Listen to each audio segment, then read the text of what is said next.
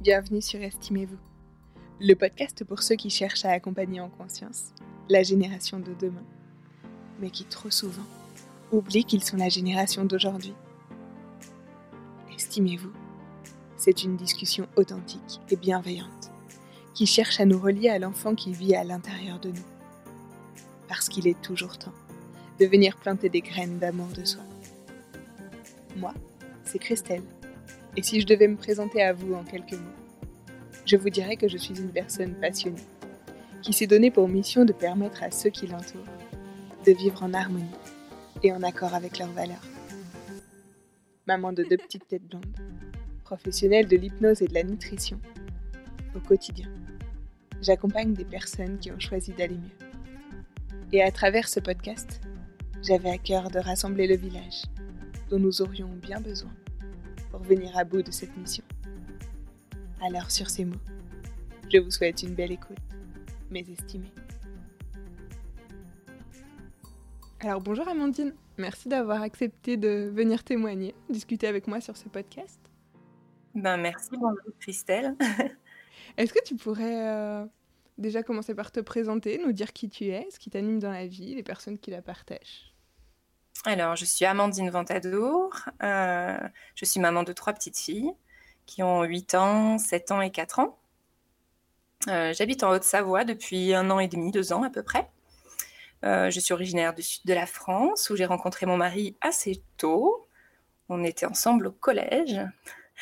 Voilà, on est un vieux couple de jeunes. et, ce qui m'anime dans ma vie, je, crois que c'est la, la, joie de mes enfants et je fonctionne assez au plaisir et à la joie, en fait. Depuis, depuis 7-8 ans. Peut-être avant d'être maman, je ne crois pas que je fonctionnais à ça. Je crois que je fonctionnais au projet et à me jeter en avant. Voilà. Et puis, en fait, maintenant, je suis plus dans l'instant et, et, dans le plaisir. Ok. Du coup, tu, tu fais le lien direct avec euh, voilà, le, cette maternité, en fait. Ça a été euh, un changement à ce moment-là. Ouais, il y a eu un avant et un après, en effet. Ok.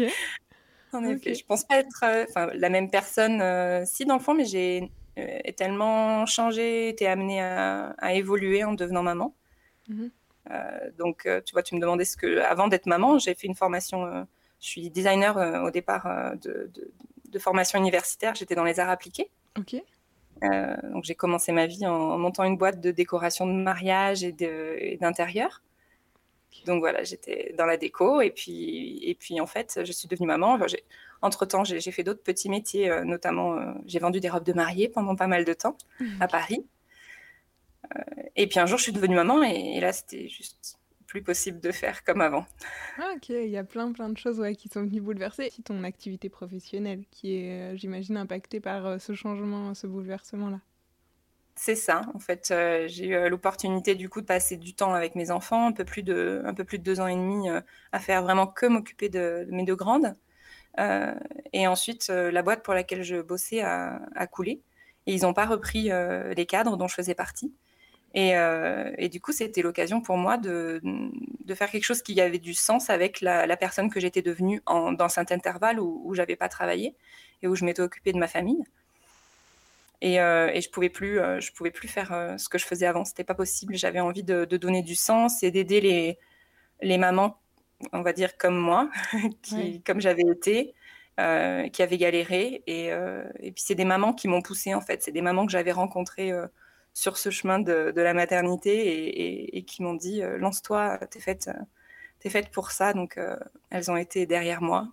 Ok, c'est chouette. Et, je suis devenue consultante en parentalité. Donc aujourd'hui, euh, ça fait un peu plus de cinq ans que j'exerce euh, ce métier. Et j'accompagne les parents euh, d'horizons très très différents sur leur chemin, là où ils en sont. Voilà, sur la question du lien, essentiellement. Lien parent-enfant. Ok. Et du coup, justement, tout à l'heure, tu me disais, voilà, moi j'allais te demander quel type de maman est-ce que tu es. La première chose que tu me répondrais. Et tu me disais, voilà, il y avait cette notion de joie. Mais est-ce qu'il y a plus que ça derrière? Euh, ouais, non, ce qui me vient quand tu me demandes ça, c'est l'imperfection. Je suis une maman totalement imparfaite et, euh, et, je l'assume depuis assez peu de temps finalement. Je crois que ça fait à peu près que deux années euh, que, que j'accepte cette imperfection euh, et que j'ai trouvé mon équilibre vraiment avec cette idée que je me fais d'une parentalité idéale, dont on, voilà, on est beaucoup à rêver de, ce parent extrêmement bienveillant, qui, qui est une, ressource pour ses enfants et tout ça. Enfin voilà, je, je le vois comme un rêve, tu vois. Et puis, il y avait moi. Et, entre moi et cette parentalité idéale, il y avait un fossé. Et, je me disais que bah, je le vivais mal, en fait, de ne pas réussir à atteindre euh, euh, cette perfection que j'imaginais. Et, puis, je me suis rendu compte que c'était c'était pas nécessairement euh, là le chemin. En tout cas, que c'était pas c'était éventuellement un objectif, mais que c'était pas une nécessité de l'atteindre pour être dans la joie et dans le plaisir. Et j'ai réussi à m'accepter moi en tant que, en tant que moi-même, quoi, avec tous mes défauts, avec toute mon histoire, euh, et d'accepter où j'en suis, sur mon chemin, euh, en toute bienveillance avec moi et mes enfants. Quand on s'accepte tel qu'on est, et euh, avec toutes nos difficultés, il y a tellement beaucoup moins de tension dans, ce corps et beaucoup moins de, de, charge aussi mentale un peu. et ça veut dire quoi d'ailleurs pour toi être une maman imparfaite au, Je sais pas, au quotidien, ça se traduit par quoi? Ben, je crois que euh, le fait de, de, de m'être mise à travailler dans ce milieu de la parentalité, j'attendais énormément de moi. Euh, et du coup, euh, je me mettais une pression supplémentaire. Je trouve que déjà la société nous met beaucoup de pression et j'attendais encore plus de moi. Et du coup, j'étais toujours dans le déséquilibre. C'est comme si je me forçais. C'est comme tu te forces à faire quelque chose. Tu vois, tu es plutôt sur le renforcement musculaire, tu vois. et là, tu as mal aux cuisses et tu continues parce que tu te dis que c'est ça qu'il faut faire. Et euh, c'était pas très sympa pour moi-même, en fait. Donc, être imparfaite au, quotidien, c'est accepter que j'ai mon histoire, que hum, dans mon enfance, j'ai pas eu euh, les parents parfaits que j'imagine, tu vois, euh, ou, que, j'aimerais devenir, et que donc il y a tout à inventer. Donc, ça veut dire que j'ai des mauvais réflexes. Je suis une maman qui crie assez régulièrement, par exemple. Euh, et quand tu es consultante en parentalité, tu te dis euh, ah bon, mais euh, est-ce que ça va aller si je peux, je peux encore accompagner des parents si moi je suis pas une maman qui qui crie pas? Comment comment je vais faire en fait? Est-ce que j'ai besoin d'être d'être au top pour me sentir légitime dans ce que je fais Et en fait, je crois que je crois qu'au contraire, ça m'apporte un, un, super vécu, un super bagage. Je me sens tout à fait proche des gens que j'accompagne et, et donc du coup, c'est faire avec cette imperfection. Ça ne veut pas dire que je suis pas en chemin, au contraire euh, mais j'accepte d'être comme ça. Euh, j'accepte de. Ça, me permet d'ailleurs d'être moins en colère avec moi-même, je trouve, d'être moins dans l'attention et, euh, et, de pouvoir expliquer à mes filles voilà, moi j'ai été comme ça, je ne suis pas d'accord avec ce que j'ai dit, je ne suis pas d'accord avec ce que j'ai fait et j'aimerais qu'on répare ça. Et, et, et, voilà, c'est quelque chose, c'est un processus qui, qui, est régulièrement en œuvre dans notre famille. quoi. Mm. Et puis du coup, je crois que je suis simplement moi-même et que et que j'arrive à, leur donner euh, vraiment la, vérité de moi. Je ne cherche pas à être une image euh, euh, d'une mère idéale, quoi. Super. Et, et tu sais, d'extérieur, j'ai envie de dire que je pense aussi que ça fait de toi une super personne qui peut accompagner, parce que ça fait de toi une personne qui comprend, en fait. Et, et, et, je fais le parallèle avec avec le métier de la nutrition, puisque c'est un autre, voilà, un, versant que moi je connais. Euh, je, connais peu de professionnels de la nutrition qui n'ont pas eu un rapport à l'alimentation qui soit compliqué, euh, soit un peu conflictuel. Après, euh, parfois même encore, en fait. Et te dire c'est ok, et c'est aussi pour ça que je comprends la personne face à moi et que je comprends combien ça peut être difficile. Donc, donc ouais, enfin, moi en tout cas, je le vois comme une force. Ouais. Moi, mon, mon, déclic vers ce chemin, ça a été donc mon aîné Camille, qui avait peut-être 6-8 mois, qui commençait à peine à ramper et qui euh, donc j'ai été confrontée à ma première relation, on va dire d'autorité entre guillemets, parce que moi j'ai été une ado quand même qui disait euh, quand j'aurai des enfants, ça va filer droit. Tu vois, je supportais pas euh, les parents qui se laissaient complètement envahir. Enfin ça, tu vois, j'utilise des mots qui sont vraiment des idées reçues que j'avais à l'époque. et donc je disais que ça allait filer droit. J'étais très très contente d'avoir une structure assez rigide de, de, la part de mes parents. Enfin voilà, j'ai été construite comme ça et j'étais fière de ça. Euh, et puis ma fille, du coup, 6-8 mois, euh, se déplace dans le salon. Elle se rapproche d'une petite porte vitrée qu'on avait sous la télé pour ranger du matériel IFI. Et euh, bah, porte vitrée, elle l'ouvre, elle la ferme et ça claque et j'ai peur que ça casse. Et du coup, je me dis, bon, ben là, il faut que tu l'expliques avec une certaine fermeté parce que je veux pas que ça se reproduise. Donc, je m'approche d'elle, je fais un air sérieux, tu vois, je me mets à sa hauteur, je mets le doigt devant, devant mes yeux comme ça, en le secouant, en disant, on ne touche pas, comme ça, tu vois, très, très, très super nanny, tu vois, un truc un truc un peu formaté. Et puis elle me regarde avec ses grands yeux, j'ai l'impression qu'elle me comprend, elle me sourit, je me dis c'est bon, c'est passé. Et en même temps qu'elle me regarde avec son grand sourire, elle reprend cette porte et elle la refait claquer. Et là, ça fait ça fait qu'un tour dans ma tête, j'ai pas eu le temps de réfléchir et je lui ai donné une tape sur la main. Et, le temps que je fasse ça, elle, bien sûr, j'ai vu ses yeux se décomposer, les larmes monter, elle, euh, son petit menton trembler, elle s'est mise à pleurer. J'ai senti que j'avais perdu quelque chose entre elle et moi, que elle n'avait pas eu, compris ce qui s'était passé et qu'il y avait un lien de confiance qui avait été rompu. Et surtout, je me disais, mais bon sang, mais qu'est-ce que je viens de faire en fait? Euh, je, Dans ma tête, c'était comme si, si là, je n'intervenais pas, ça allait être une ado terrible. Tu vois, c'était vraiment mmh. le mon Dieu, mais je vais rater toute son éducation. Pourquoi? Pour cette petite porte-là pour, euh, pour, pour, ce truc-là qui est la première relation d'autorité ou la première consigne, la première règle? C'était complètement disproportionné en fait. Euh, et là, je me suis dit, il y a un truc qui ne me va pas. Je ne suis pas la maman que j'ai envie d'être. Et, comment on fait du coup? Voilà. Et, qu'est-ce que tu as fait alors du coup? Comment ça s'est passé pour toi la suite? Eh ben, Déjà, j'ai énormément culpabilisé. Je crois que j'ai pleuré avec elle le soir, j'en ai parlé à mon mari comme, euh, comme d'un événement euh, absolument majeur de, de, mon existence. Et je me suis mis à lui expliquer beaucoup les choses. J'ai commencé à lire des livres aussi. Mmh. Je me suis rapprochée, j'habitais à côté de Fontainebleau, dans un petit village, et il y a l'école des parents et des éducateurs qui est toute proche. J'ai commencé à aller à, à tout ce qu'ils proposaient, en fait. J'ai fait tous les ateliers, toutes les conférences, tout, pendant, pendant un an et demi, j'ai fait tout ce qu'ils proposaient. Euh, j'ai beaucoup lu, je me suis beaucoup remise en question. Euh, j'ai eu aussi, du coup, mes aînées, elles ont 16 mois d'écart. Donc, euh, ça a été un sacré défi. j'ai eu envie de retomber enceinte cinq minutes après avoir accouché de mon aîné. donc, donc du coup, du coup, quand je me suis rendu compte que j'attendais la deuxième, je me suis dit que j'étais complètement folle et que c'était absolument pas bah, raisonnable du tout de faire ça, mais, mais qu'en même temps, c'était juste la vie et que c'était trop chouette. Euh, et, du coup, il y a eu ce défi de devoir élever deux enfants avec des besoins tellement intenses, s'y rapprocher. Et comment est-ce que moi j'allais survivre à ça? Donc là, j'ai fait la connaissance du milieu du portage. Euh, le massage bébé, c'était un, petit peu avant euh, pour, pour mon aîné, pour, pour réparer aussi un lien qui avait été pas mal usé à cause d'un reflux gastro-œsophagien qui, qui, nous a fait beaucoup, beaucoup de mal dans la relation. Euh, et, donc voilà, tout ça, ça a été un chemin euh, assez riche de d'ateliers de parents. J'ai fait Faber et Maslich, j'ai fait des choses autour de la musique, autour du jeu, autour de la relation. Euh, j'ai fait plein de trucs.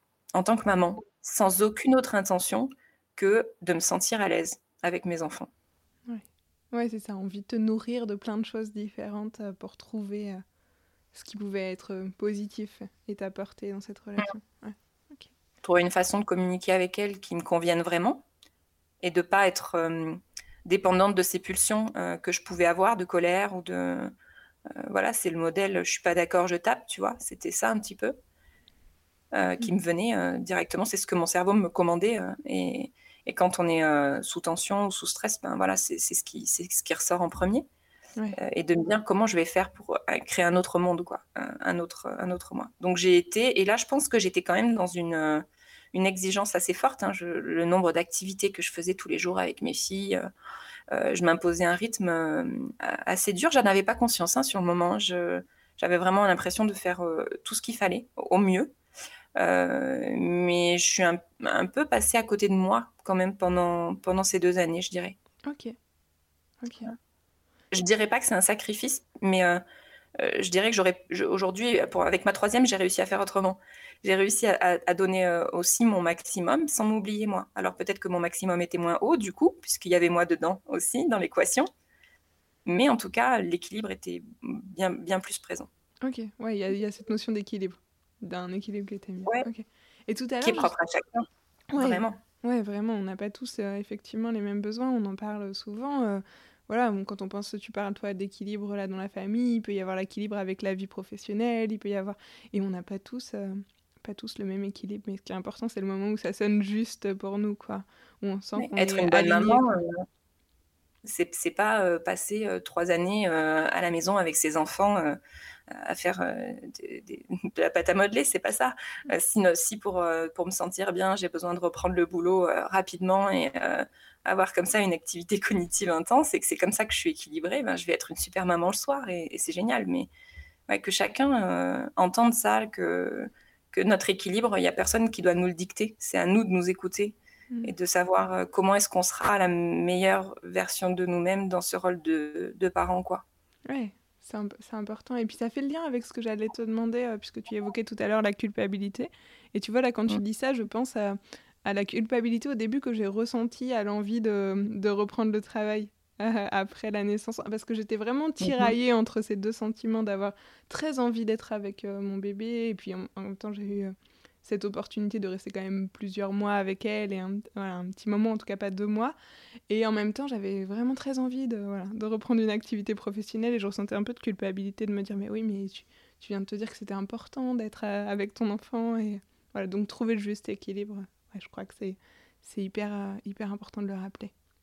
Euh, et donc tu parlais de culpabilité et moi j'avais envie de, de revoir avec toi une phrase que tu as dit lors d'un sommet qui m'a beaucoup marqué la culpabilité, elle nous prend l'énergie dont on a besoin pour se mettre en mouvement. Est-ce que tu veux euh, bah, nous parler un peu plus de cette culpabilité? Alors, pour moi, la culpabilité, c'est une, espèce de, rumination de l'esprit.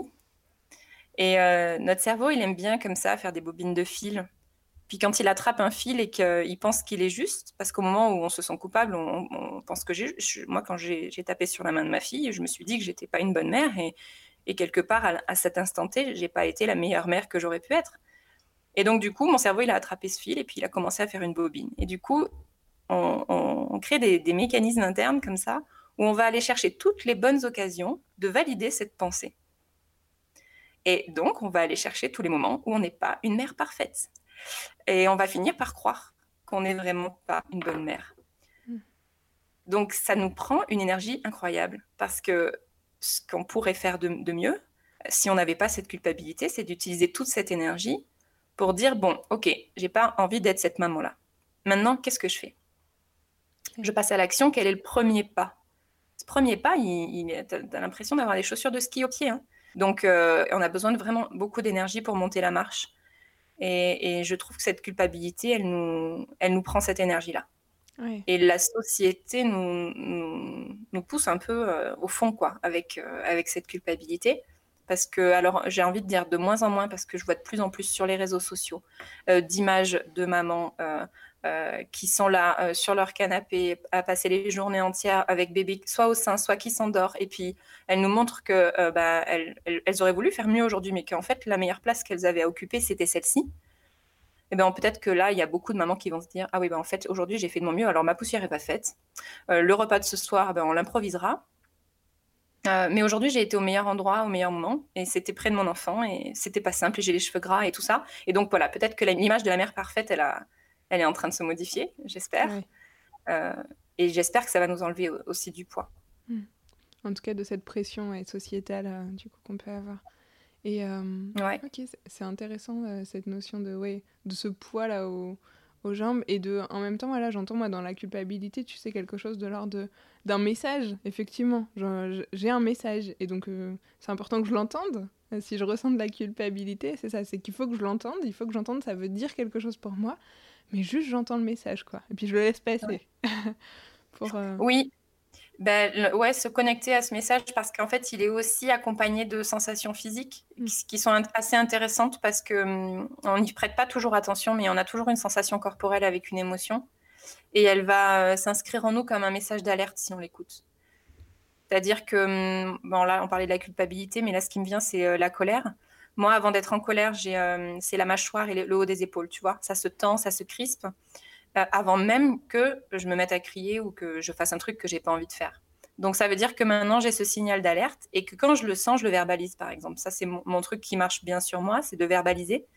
Euh, le fait de le dire, ça fait un peu la catharsis. Je sais pas si tu te souviens de tes cours de philo euh, au lycée, mais le fait de le dire, c'est ça prend moins de poids. Du coup, c'est ça y est, je, l'ai dit.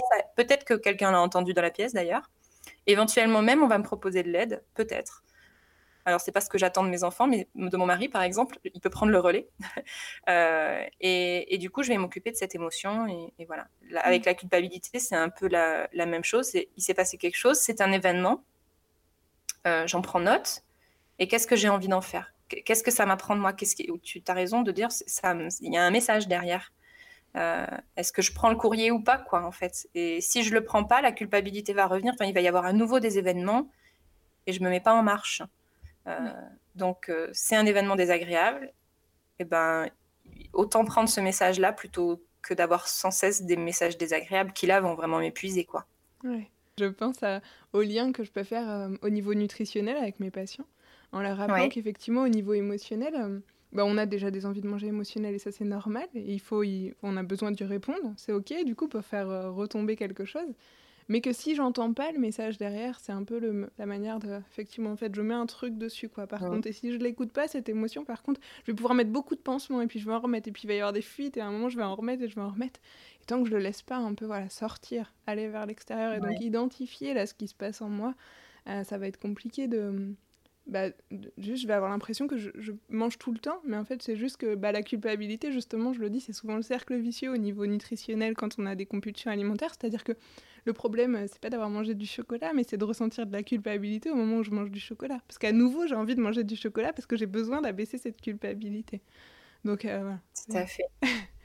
c'est marrant ce que tu dis parce que donc euh, j'ai une de mes formations que j'ai faite avec Catherine Dumonteil-Crémer et euh, tout premier, tout premier euh, week-end de formation, euh, elle nous, on, se présente et puis elle nous dit vous pouvez faire une demande au groupe.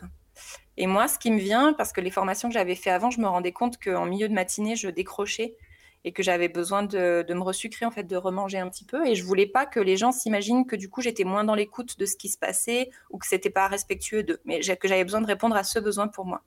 Et donc j'exprime que j'ai besoin de manger, que je m'en excuse et que j'essaierai d'être discrète, que ce n'est pas contre eux. Et donc ma demande, c'est ben, merci de me laisser euh, manger. Et puis Catherine m'arrête et elle me dit Bon, ben, merci pour ta demande, par contre, ça va pas être possible. et alors là, je, je tombe des nues, on pourquoi? Elle me dit Si tu as envie de manger, c'est tu as besoin de manger, c'est qu'il y, y, a un message, il y a quelque chose. Donc on va aller écouter ça.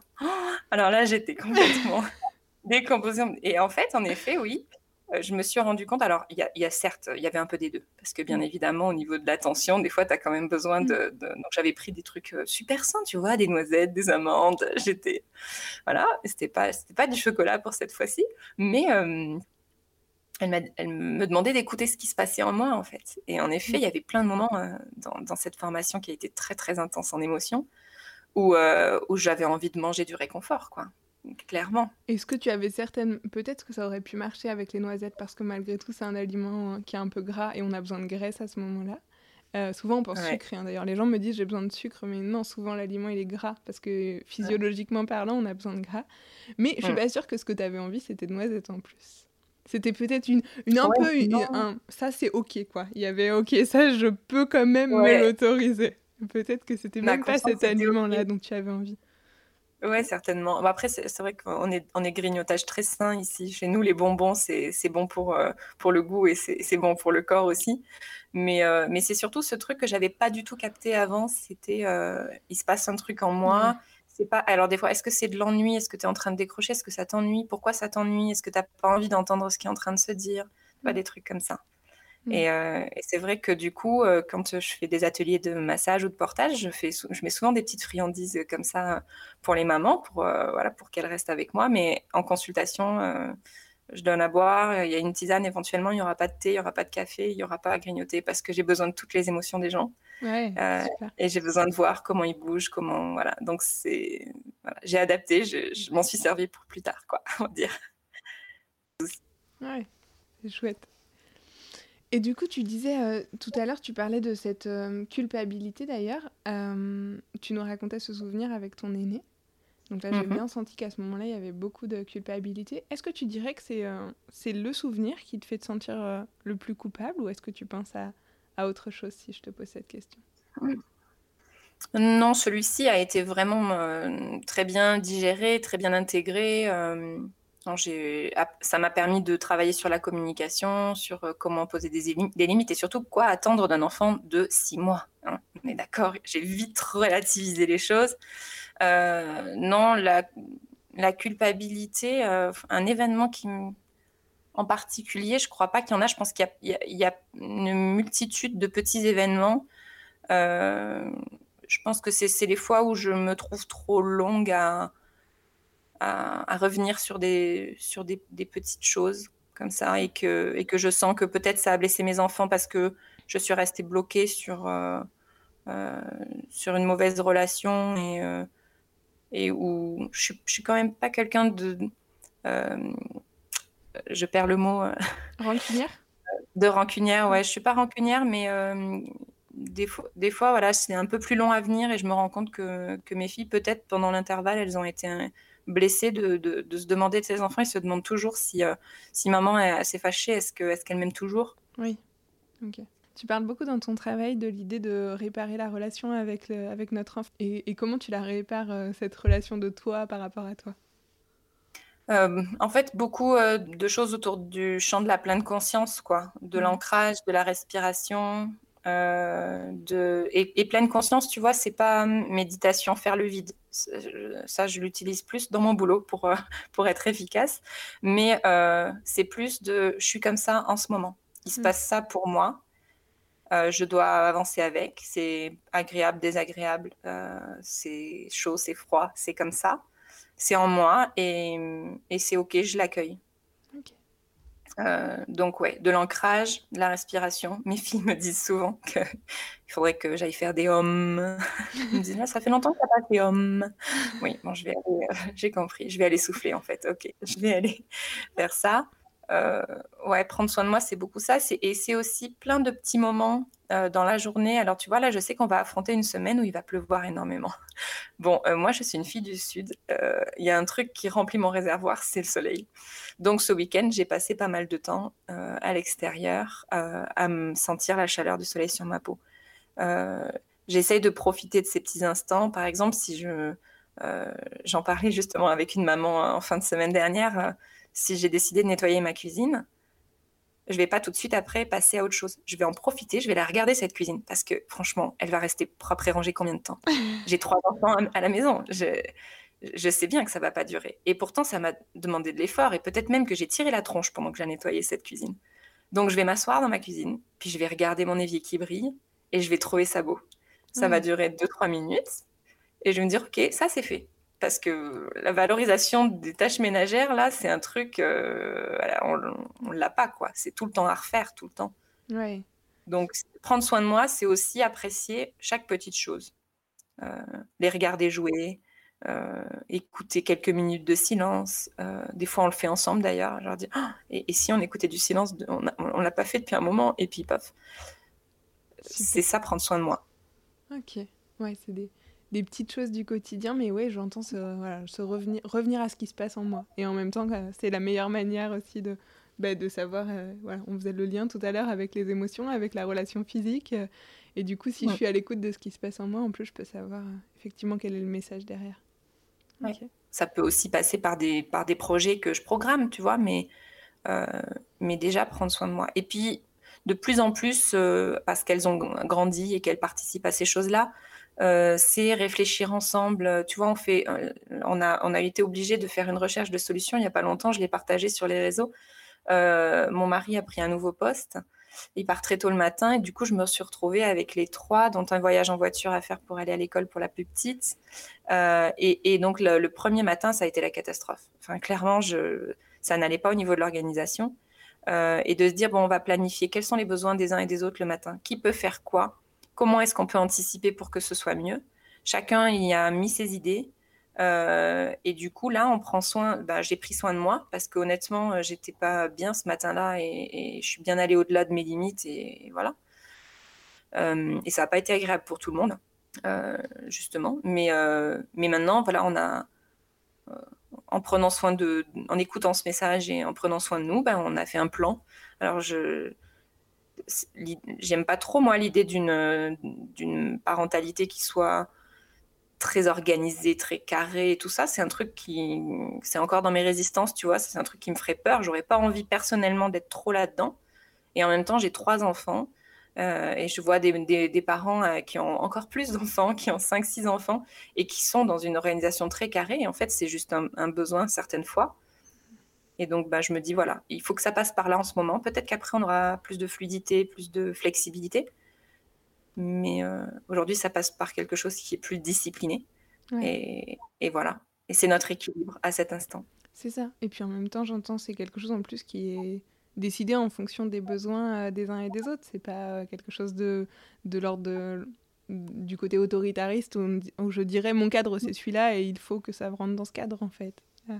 Ouais, c'est toujours co-construit, c'est sûr que. Et puis tu vois, sur un week-end justement où on peut avoir besoin de se, ressourcer, notamment euh, j'invite mon mari à me dire aussi bon, tu as besoin de quoi ce week-end? Est-ce que tu as besoin d'un temps pour toi? Euh, Et donc on, fait souvent des listes de qu'est-ce qu'on doit faire, donc genre les impératifs pour que ça tourne, quoi. Et puis qu'est-ce qu'on a envie de faire. Donc on écrit ces deux listes et ensuite on organise dans le timing, euh, dire voilà, bon ben alors du coup on pourrait faire les courses à tel moment, puis ça nous permettrait de, ah, on voulait aller à tel endroit ah bah c'est pas loin, bah, on pourrait faire en même temps, tu vois. On mmh. organise en fait euh, euh, le temps libre euh, avec ses, plaisirs et ses contraintes que, avec lesquelles on doit tous composer, de façon à avoir un meilleur équilibre pour tous. Donc chacun peut dire j'ai besoin de ci, j'ai besoin de ça.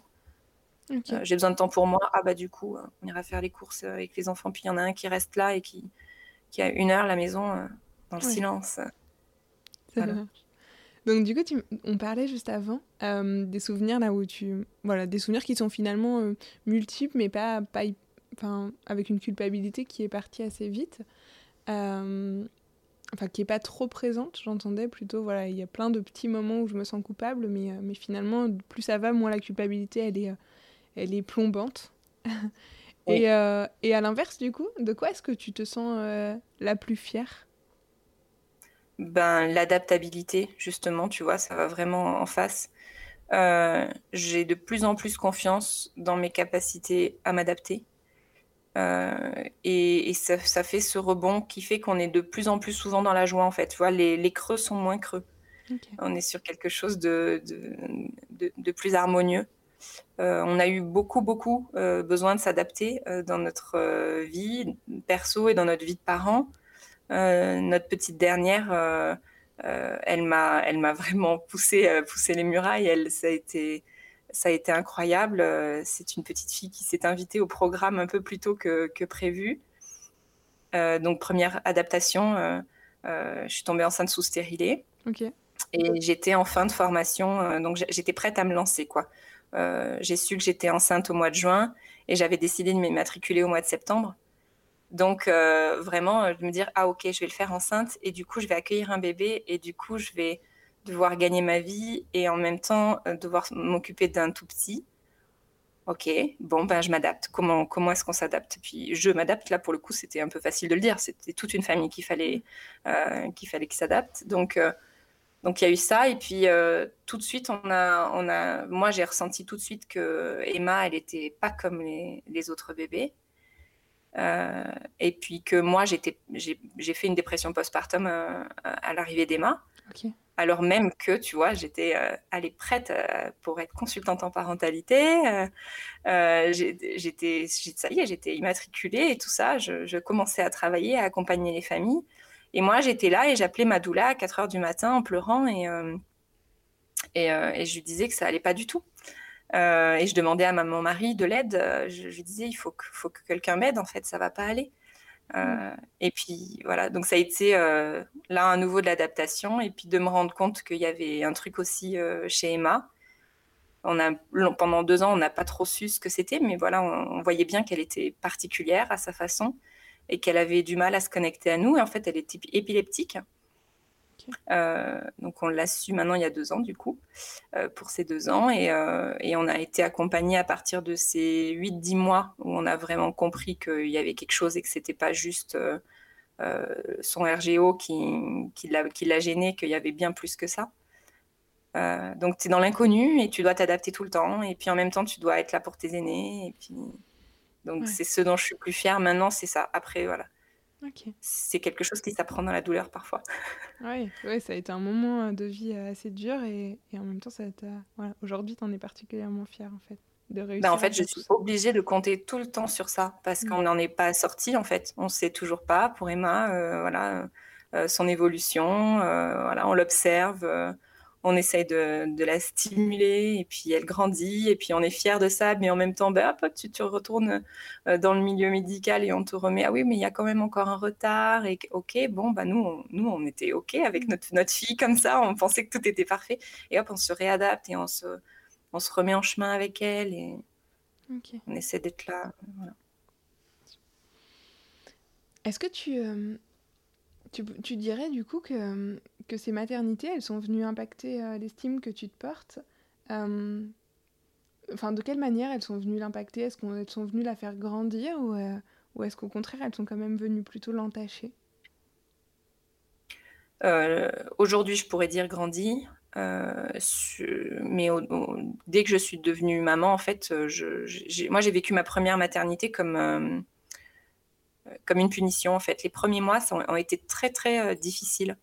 Euh, déjà quand j'ai su que j'attendais une petite fille, euh, ça m'a énormément chamboulée.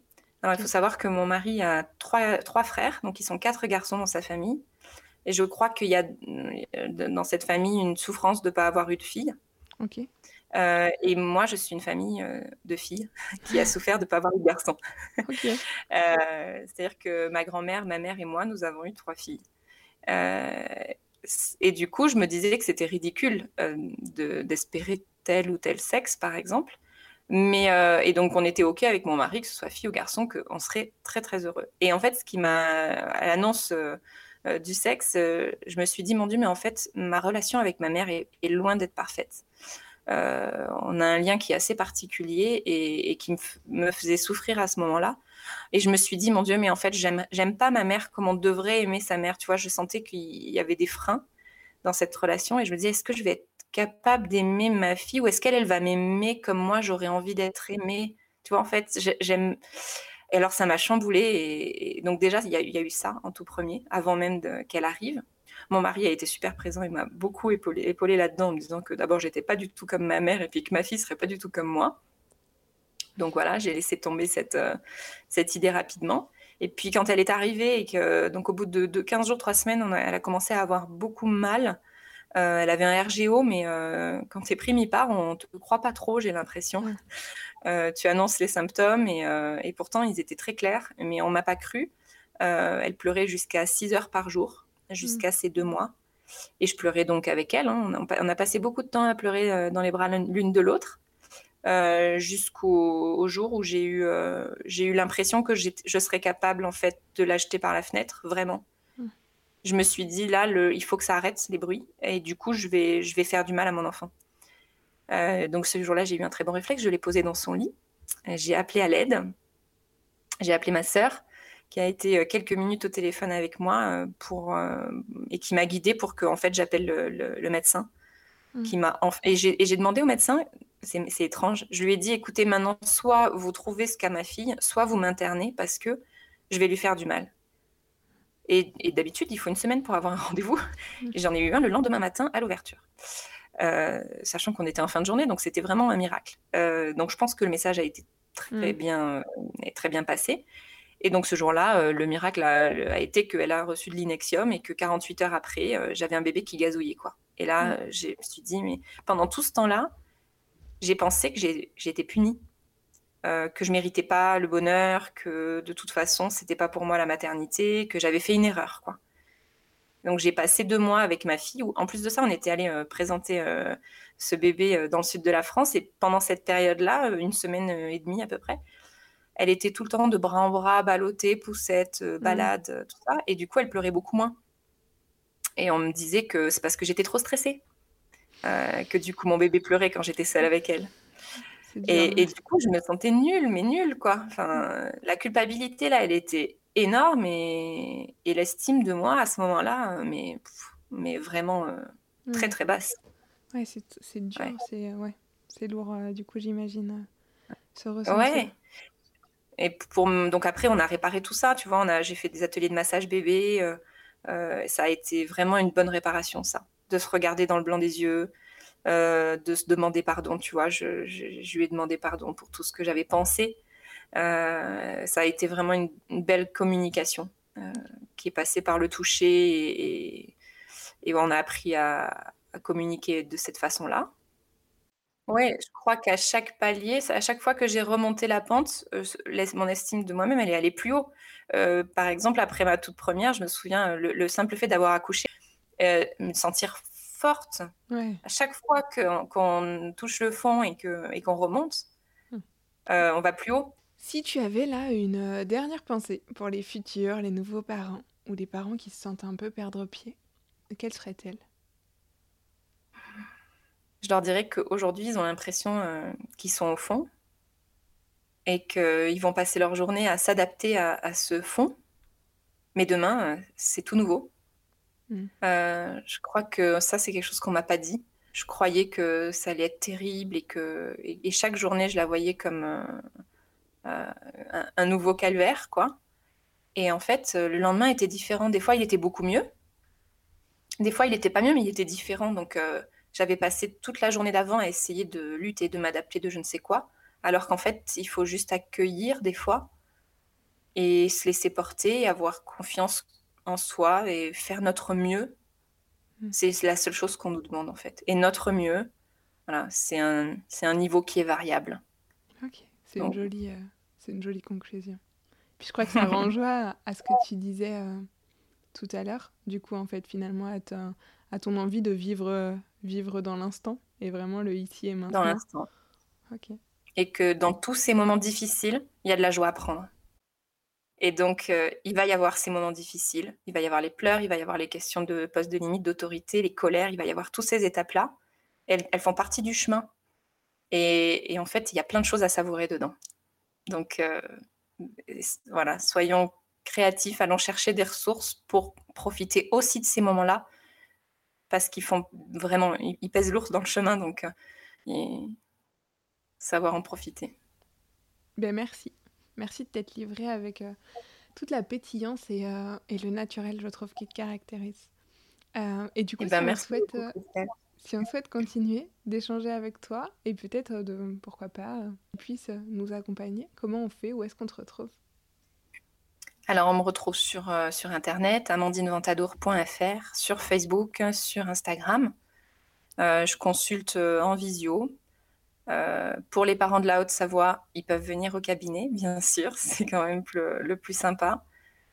Et puis, et puis voilà, je, vais essayer aussi d'être à l'avenir présent pour les professionnels qui accompagnent les parents.